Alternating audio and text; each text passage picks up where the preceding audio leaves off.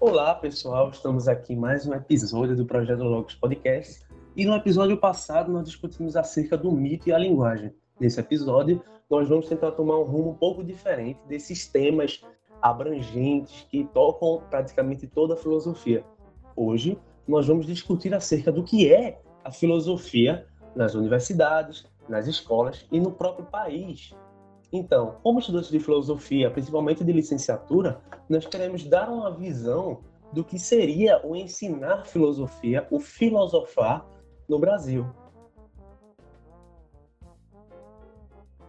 É, rapaz, é bastante interessante, né, Matheus? Porque entender a filosofia no mundo da educação, no Brasil, especificamente falando, é entender uma complexidade, algo que é muito complexo, né, na sociedade brasileira. Principalmente porque no ensino médio, é, principalmente em escola pública, né, falando da escola pública, não temos uma atenção para o, o ensino Exatamente. da filosofia. Por quê? Porque o projeto do ensino médio do Brasil é voltado para dar uma atenção a outras disciplinas, como é matemática, como física, como, como biologia, Exatamente. a questão da praticidade, né? Então, tem Verdade. muito isso. E, né, Gustavo, também essa relação de como vai essa transição do ensino médio para o ensino superior. Exato, e por, por de, devido a, ao aluno ficar um pouco perdido, assim, ao saber como é o curso de filosofia na universidade e também por conta que ele não teve, como você falou, essa base um pouco forte, o aluno fica totalmente, totalmente sem saber, perdido do que é o curso, do que ele vai encontrar, se ele vai ter leituras, se vai ser ensinado modos de ensinar e tudo isso que a gente vê, né, Matheus? Então, é... o, o que a Newton falou é uma coisa bastante importante. Por quê? Porque esse hábito, esse hábito de desvalorização, que não é bem uma desvalorização no sentido pejorativo, né? É uma desvalorização no sentido prático, no sentido técnico, no qual o ensino da filosofia não vai trazer é, grandes lucros para a nossa sociedade. Então passa a haver essa desvalorização. Então, é, o que é aprendido no colégio, nos colégios, é uma, como posso dizer, é uma coisa bem técnica, né? A gente aprende é, algo que que necessita de uma abordagem muito mais, como posso dizer, muito mais abrangente do que uma coisa que só seja uma linha reta, né? É, e exatamente uma coisa que eu sempre toco, né? Assim, eu, minha visão de mundo das coisas é uma visão de causalidade. Ou seja, o que significa isso? É que para mim existe uma causa e um efeito em vários aspectos da nossa vida. Então, por exemplo, quando a gente fala que o curso de filosofia no ensino superior ele é muito defasado, ele é sucateado, ele é pouco é, é visto como algo importante para a sociedade, ele é um efeito de uma causa que está no ensino médio. Ou seja, o ensino médio todos aqui vimos, vemos e já fomos estudantes do ensino médio, sabemos que é um lugar onde o curso de filosofia não é priorizado, o, a formação de professores também não é importante para o âmbito filosófico. Então, isso é um efeito de uma causa, né, Gustavo? Então, a gente também pontua isso. É verdade. Eu acho também um ponto a gente trazer aqui em, em relação à nossa discussão é a, a, até a proposta do Enem, né? Você que, que é professor do cursinho poderia também falar um pouco, Anilton. O ensino, sobre... né? É, é exatamente. É, exato. É, a, é, o, o, Enem, ele é, para quem não sabe, né? Caso alguém não, não o vento daí, é a porta de entrada para as universidades públicas e algumas privadas do Brasil. É o Exame Nacional do Ensino Médio. E para quem trabalha com cursos preparatórios para o Enem, inclusive eu trabalho com isso, a gente tem uma forma e um conteúdo programático que está dentro de uma lógica de entender uma realidade da história da filosofia para o aluno fazer uma prova durante dois dias, uma semana é um, uma das disciplinas e outra semana então... outras disciplinas, para entrar na universidade. Mas o objetivo, é rapidinho, Matheus, mas o objetivo do, do curso de, do, dos cursos de, de preparatório não é preparar o cidadão à formação, mas sim para fazer uma prova do Enem. Então, é, com o que você disse a respeito de, de dar um aval da história da filosofia, você quis dizer, isso é uma pergunta no caso, né? Você quis dizer que a filosofia ensinada para o estudante fazer a prova do Enem não é de fato a filosofia? Não, Matheus, eu digo mais eu vou mais além do que isso. Eu digo que depende muito da formação do professor. Por exemplo, nas minhas aulas, claro que o objetivo da minha aula é trazer os conceitos, é trazer os pensamentos da filosofia para o aluno fazer a prova. Só que eu coloco dentro dessa mesma perspectiva, dessa mesma visão da educação, que dentro da minha aula eu leve para ele como a filosofia é importante para a formação deles e delas. Entendeu?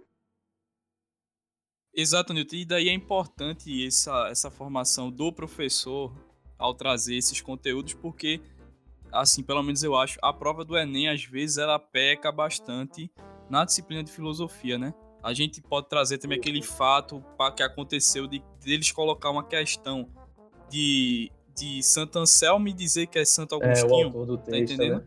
É. E daí. É, e também eles trabalham muito essa parte que Matheus falou no começo, técnica do aluno responder questões. E aí entra um erro que acontece nos cursos de, de o seguinte, de professores passarem fórmulas mágicas para os alunos responderem.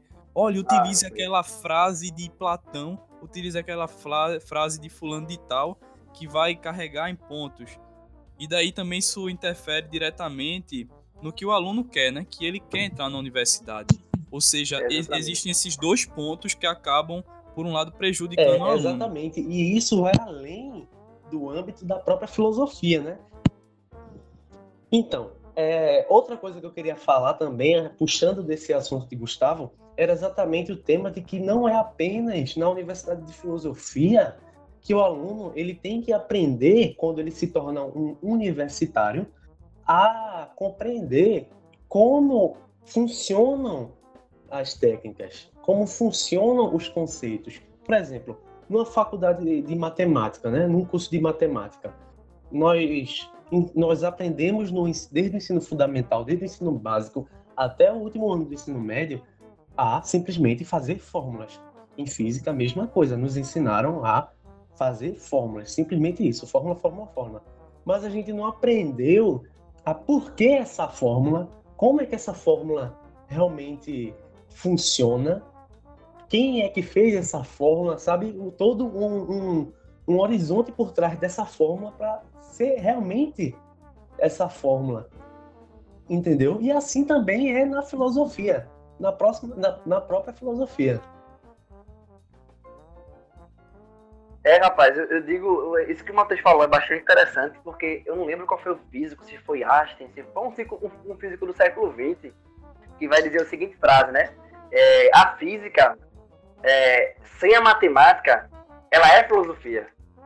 Por quê? Porque você vai entender, vai quer, quer entender o físico de forma é, lógica, a, os fenômenos da natureza, beleza? Aí, depois da matemática, que vai se tornar física pura, a física que todo mundo conhece hoje nas, no, nas escolas. Então, uma coisa bem peculiar, essa é uma, uma frase é, que eu escutei um dia, não sei qual foi o autor, da frase, mas eu achei importante o que tu falou aí, Matheus, sobre essa questão de que o aluno hoje não quer falar Exatamente, sobre isso, né? Newton. E, e o problema sim, não é nem sim. que ele não quer, né? É que o que ele recebe é o que ele é a única coisa que ele tem para fazer isso. Entenderam? Porque, por exemplo, é, é, é, é o único jeito dele estudar, é o, é o único jeito dele, dele poder absorver uma coisa. Se ele aprende de uma forma na escola, para ele aprender fora da escola vai ser muito mais difícil, porque ele aprendeu de um jeito. E isso vai isso pode impactar na própria vida dele em diversos sentidos. É, eu lembro que Gustavo estava falando agora de música, né? Lá no, no, no âmbito que eu dou, que eu dou aula, né, do, de cursinho, eu vejo muitos professores ensinando aos alunos em filosofia com música, é um método diferenciado? É. Existe uma forma de aprendizagem diferente, de aprendizagem diferente? Existe. Só que eu vejo uma dificuldade de entendimento mais complexo e mais denso do conteúdo, até para a prova mesmo, né? Porque não é só com música que os alunos aprendem. Em filosofia, existem mais questões conceituais. Então, assim, é uma coisa que eu também trago como uma forma de entender a realidade da educação brasileira. Sim, sim. E para vocês verem como isso é bastante complexo, é, por uma parte, daí também você sabe disso, né? É, o professor, ele às vezes ele quer trazer esse conteúdo mais aprofundado, mas a própria direção, a, o próprio jeito que a, os conteúdos chegam para ele é limitante. Às vezes é, ele quer trazer um assunto diferente, mas é combinado que ele só Exatamente. traga aquele X assunto daquela maneira. Aí daí o é, professor perfeito. se vê, o professor se vê louco, se vê sem saída. infelizmente só resta ele cumprir o horário, porque cumprir aquele, aquela meta, porque se ele não cumprir, ele vai ser chamado a atenção, né? Então, de um lado tem tem isso, é, é exatamente. muito complexo. E, e, é exatamente, e principalmente se ele for uma pessoa formada nesse assunto. Se ele tiver conhecimento de todos, de, não todos, obviamente, né, mas de grande parte da nuance que toca nesse assunto. Se for uma pessoa que já tem uma formação na, nessa parte técnica, para ele, tudo bem, né? Mas para uma pessoa que tenha capacidade, tenha, tenha o, os instrumentos necessários para passar esse conhecimento e para ele é importante, fica complicado. É verdade, Matheus. Tu falou uma frase assim: é, se ele, principalmente se ele tiver tal conhecimento dessa área, que me chamou a atenção no seguinte questão também que tem sobre a educação de filosofia no ensino médio, que é a ideia da matéria ser jogada para tapar buraco. Isso é uma realidade que acontece. Às, às vezes um, um, professor de outra de X matéria sai para poder dar aquele conteúdo.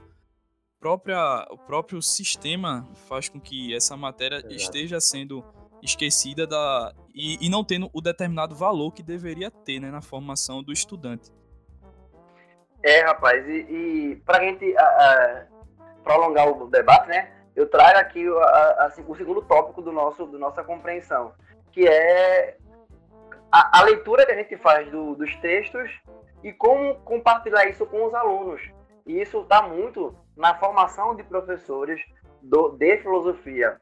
Por quê? Porque já sabemos que o curso de filosofia ele é sucateado, e a partir do momento que ele é sucateado, você não tem investimento de projetos. Só que tem uma coisa que a gente, até a gente passou por esse processo, né, Sérgio Matheus, que são projetos é, do governo federal que facilitam o contato do, do, do estudante de filosofia com a realidade da educação Exatamente. brasileira, sobretudo a educação pública.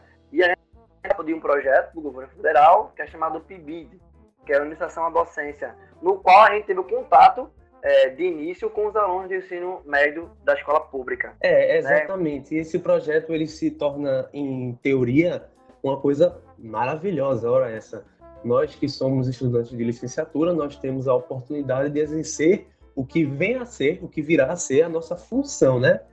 É, porém, uma coisa interessante, tanto para uma questão é, para uma questão de formulação teórica a respeito da nossa vida com os estudantes do ensino médio, porque quando a gente vai dar aulas para eles na posição de, no caso, como a gente é, é do PIBID, na posição de estagiário, a gente percebe como é que funciona a própria educação, que vai do professor para o estudante e a relação de estudante para com nós, os estagiários.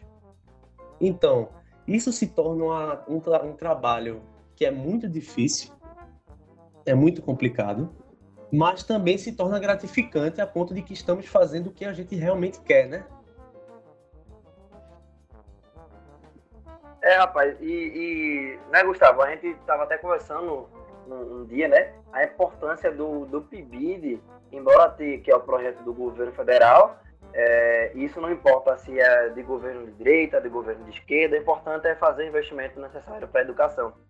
É, como é, os pontos positivos e os pontos negativos, e como isso é, é, é muito interessante para a gente, enquanto professores que estão se formando, nas universidades, né, Gustavo?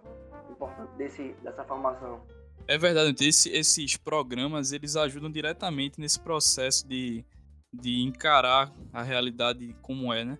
E eu digo mais, é às vezes a gente, tá, por exemplo, que estuda filosofia, tem que aprender também, não só, com, por exemplo, toda a área, né? Não só estudar a nossa matéria, mas também estudar os âmbitos da educação.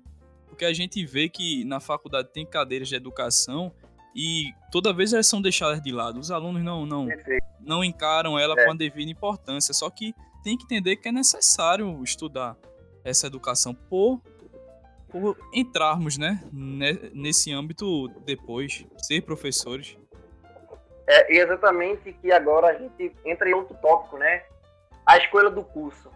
Assim, quando o estudante está no ensino médio, acabou o ensino médio, está acabando o ensino médio, e ele escolhe o curso que é para ele fazer. Então, filosofia, eu acredito que é um dos cursos menos importantes é, para o estudante que está saindo do ensino médio. É, exatamente. Muito interessante esse ponto, Anilton.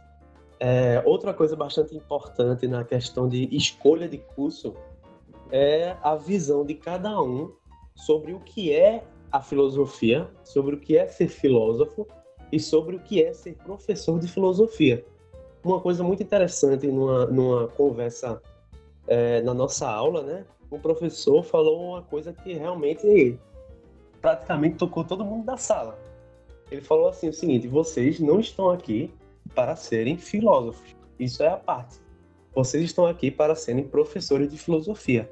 O nosso papel é exatamente traduzir o que nos foi o que nos foi entregue, que no caso seria o nosso conhecimento acerca da, de um tema, para que seja totalmente é, de fácil entendimento para os alunos, os, os estudantes no caso, né? É. Então, o que nós, o que nós, é. o que nós, isso, isso muda tudo. Isso, querendo ou não, isso muda tudo. Isso muda a nossa visão de estudar para alguma coisa. Isso muda a nossa visão até para fazer trabalho. Já que a gente está fazendo um curso para ser professor, a gente tem mais dedicação nessa questão de didática, né? A gente tem mais dedicação nessa questão de apresentar algum trabalho de uma maneira com que fique fácil para todo mundo ouvir ao invés de ser só uma coisa total, extremamente complexa e que ninguém entenda. Isso é uma questão de treinamento, uma questão de costume, o que é muito importante. Sim, é, sim. Exatamente. É, não, pode falar, Newton, pode falar. exatamente é isso, né, Matheus? Assim, a gente tem muito contato com, com textos densos, com autores complexos, mas a gente precisa compartilhar isso com os alunos entendeu? E a partir do compartilhamento disso com os alunos, é, isso é interessante. E lá, e na didática, tem um, um termo, um conceito, que é, é o, o termo de transposição didática. E o que significa isso? É um processo no qual o conteúdo ele passa do educando para o educador, do educador, desculpa, para o educando. Ou seja, a relação de no qual o contexto da sala de aula ela é adaptada para a realidade do conteúdo. Então é essa questão que, por exemplo, como o Gustavo falou, as cadeiras de, educa de educação, de educação são cadeiras de estudo de suma importância, porque leva ferramentas para a gente para entender a realidade de que o nosso curso é um curso que de suma importância, mas que precisa ter essa transposição didática para o ensino de filosofia. Muito bom, Newton. Isso aí, isso aí me lembra uma coisa que é sobre o plantar. Como assim? Desculpa. É...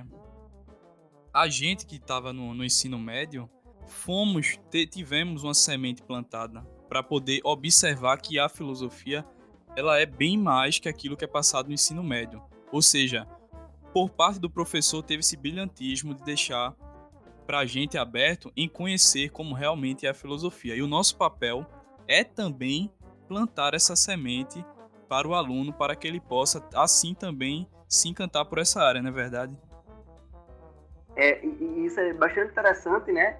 Porque a gente entra no, no nosso próximo, próximo, próximo tópico, que é que toda essa dificuldade ela né, leva para uma coisa que é o seguinte: todo professor de filosofia ele precisa colocar o seu pão dentro de casa. Ele é um trabalhador, ele é um profissional da educação. E aí que a gente entra no mercado de trabalho. Como o mercado de trabalho ele tem as suas é, coisas difíceis de se entender, E hoje o mercado de trabalho, no âmbito da filosofia, ele é um mercado micro. Por quê? Porque as escolas privadas já têm os seus conchavos de professores e professoras, e os cursos eles já têm já também seus conchaves de professores e professoras. Ou seja, em algum modo, eu não estou falando que toda a área da educação é assim, mas de forma preponderante, a educação é, brasileira, e a gente está falando do nosso contexto atual, ela é, uma, é um pouco, que eu posso entender, um pouco reducionista. Como assim reducionista? Não leve em consideração a formação profissional do educador. Porque até a gente debate muito, né, é, essa divisão, assim, professores de uma área dando, dando aula de, de, de outra disciplina. E isso prejudica também o entendimento sim, sim. do aluno nisso, né, Gustavo? Sim, sim, Anito, verdade. Pode continuar aí. Então, a partir disso, é, é, é, é muita dificuldade, por exemplo, eu, eu levo isso como experiência. Quando eu estou dando aula de filosofia para o ensino médio, falo para cursinho, e, por exemplo, esse meu aluno teve aula com outros professores e com outras professoras, e, por exemplo, um desses alunos teve um professor que tem formação em outra área, a transposição didática, aquilo que eu falei antes, que é a forma que eu passo o, o conteúdo, que eu processo o conteúdo que eu tive na universidade, o contato, é o contato que o aluno vai ter é diferente. Por quê? Porque ele vai ter um choque de informação daquele tipo de, de transposição que foi dado por outro professor ou por outra professora que não é da área. Ou seja, é uma forma também difícil de saber lidar com isso.